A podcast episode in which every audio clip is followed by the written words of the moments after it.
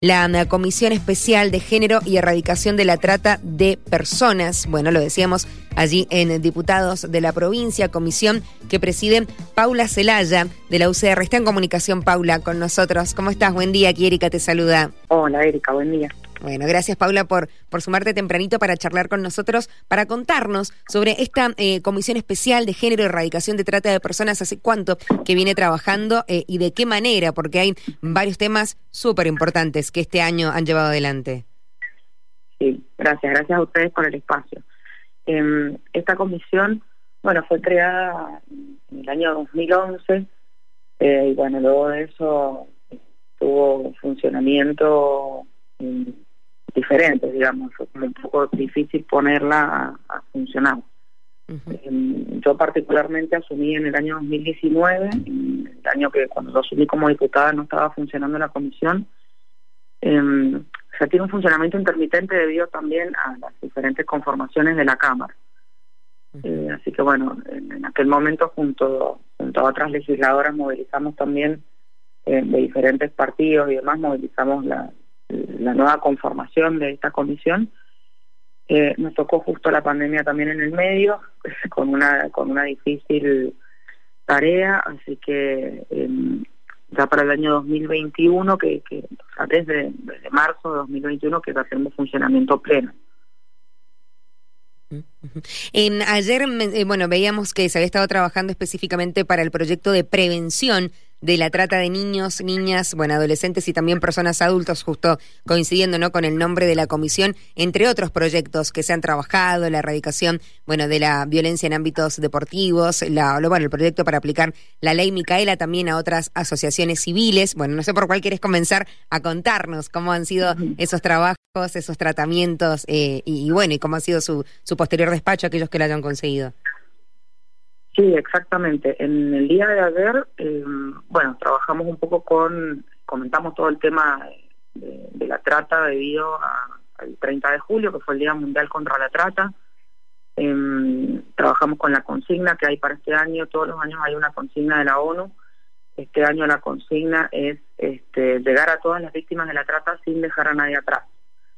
Estuvimos abordando un poco, bueno, cuáles son las causas, de, eh, estuvimos leyendo y analizando algunas, eh, algunas cifras también eh, nacionales y mundiales con respecto a la trata. Y bueno, en este momento en la comisión hay varios proyectos, en particular estuvimos trabajando, o sea, le dimos comienzo, digamos, al tratamiento a un proyecto de la diputada Daniela García que tiene que ver con esto, prevenir la trata de niñas, niños y adolescentes y de personas adultas con fines de explotación sexual y sancionar el albergue u hospedaje y traslado irregular o clandestino.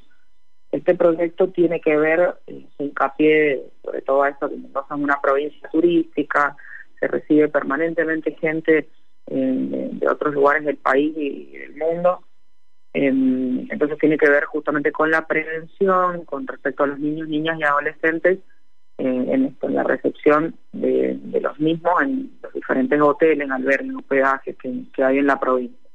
Sobre todo para alertar, prevenir y hacer un, trabajo ordenado, digamos, al respecto. Y también respecto al tránsito, ¿no? Eh, eh, literalmente digo, cuando em, oficiales o, autoridades pertinentes puedan hacer la, la, detención, ¿no? De cualquier vehículo, pedir identificación correspondiente. Exactamente. El, proyecto también hace referencia al tránsito y, bueno, aprovechar también para que en este momento, siempre en algún momento cuando, cuando hablo en algún medio sobre trata, hacemos hincapié en la línea 145. No solamente que, que las autoridades este, apliquen, digamos, toda esta la legislación vigente, em, sino también para que las personas, cualquier persona que, que alguna situación que le resulte sospechosa, que no duden en ningún momento en llamar. Como decimos siempre, es mejor prevenir y sacarnos cualquier tipo de duda que, estar frente a algún caso de trata y, por vergüenza o por no querer meterse o demás, eh, que alguna persona que lo esté viendo no, no lo identifique o no quiera hacer la denuncia correspondiente. ¿Y en qué modifica específicamente esto, Paula, a la ley ya vigente? Digo, ¿cuál es el aporte, qué es lo que está trabajando? Mencionabas el proyecto que presentó la diputada García, bueno, en estos encuentros que están llevando adelante con la comisión. tiene que ver con la recepción de documentación, o sea, con, con, ser un poco, o sea, que, que los controles básicamente sean los correspondientes, em, es un dispositivo más realmente. Cuando trabajamos legislación sobre trata o sobre las temáticas de género, suelen ser dispositivos un poco abstractos en algún punto, eh, pero entendemos que esto viene a, a colaborar o añadir una herramienta más de prevención con respecto a lo que ya existe tanto en nuestra legislación nacional vigente eh, como en los protocolos normales, digamos, que se realizan eh, con respecto a estos temas. Em, ¿Cómo se está llevando adelante la, bueno, eh, distintos proyectos para capacitar de manera obligatoria, ¿no? En temática de género a distintas asociaciones civiles, sé que han trabajado específicamente con em, referentes del deporte. Bueno, está Juliana Díaz, eh, creo que forma parte de la comisión, me lo vas a decir vos, con respecto a esto, ¿no? A, la capacitación para mm, cuestiones de género, ¿no? Y violencia contra las mujeres. Sí, sí, justamente, bueno, Juliana Díaz forma parte de, la comisión y ella presentó un proyecto que tiene que ver con esto mismo, con establecer la capacitación obligatoria en la temática de género eh, y violencia contra las mujeres para todas las personas que se desempeñen en comisiones directivas de asociaciones civiles deportivas. Eh, estuvimos recibiendo en la comisión a invitados e invitadas de diferentes clubes de fútbol, por sobre todas las cosas, em, que eh, en su mayoría ya tienen desde hace poco, pero que han estado empezando a trabajar la temática y ya tienen subcomisión o comisiones eh, de género dentro de la misma comisión directiva del club o áreas de la mujer y demás y trabajan estas temáticas. Ese proyecto de ley nosotros ya le dimos desde, la comisión, este, ya le dimos despacho, eh, ahora se tiene que trabajar en la comisión de deportes, em, pero una muy buena aceptación de los clubes y la idea justamente es que eh, se empiece por las comisiones directivas para que puedan ser ejemplo de esto y así capacitar eh, después, o sea, de manera obligatoria para las comisiones directivas que reciban la eh, la capacitación de la Micaela y que más adelante esto pueda continuar tanto con eh, los profesores y profesoras que se desempeñen en los clubes eh, y después pasar también, por supuesto, a jugadores, a todas las personas que forman parte del club. ¿Y a qué otros espacios consideras que debería em, llevarse ¿no? En, un corto o mediano plazo estas capacitaciones en la Micaela? La verdad es que creo que todas las personas deberían deberían tener una capacitación. La ley Micaela establece la obligatoriedad para los tres poderes del Estado. desde ahí estamos tratando de, extenderlo a la sociedad civil. Hay muy buena recepción por parte de esto en las instituciones deportivas que han estado viniendo y trabajando el tema muy interesados, sobre todo porque eh, habilita también a que ellos tengan sus propios protocolos eh, y estar atentos o atentas a esta situación para poder prevenirla. Eh, también con cámaras empresariales hemos trabajado y un proyecto de la diputada Daniela García también con, respecto a esta temática em, y las cámaras empresariales también han avanzado muchísimo eh, con respecto a generar áreas dentro de, los diferentes agrupaciones, sindicatos, también dentro de sus mismos gremios y demás, em, que están muy interesados en recibir esta temática. Bueno, eh, proyectos que van a seguir eh, trabajándose allí en, en, comisión, lo decíamos, para que posteriormente sean tratados en la sesión. Sí, de, como la comisión de género es una comisión especial, eh, normalmente trabajamos nosotras los proyectos de, desde acá y tienen giro alguna otra comisión pertinente. Ok. Entonces por ahí el tratamiento se hace un poquito más, más largo. Eh, pero desde la comisión siempre somos bastante ágiles, digamos, para resolverlo eh, nos gusta recibir invitados, de trabajar con especialistas que se acerquen a la comisión. Eh, hemos invitado también, bueno, la directora de género ha venido varias veces y las directoras también o encargadas de géneros de los municipios.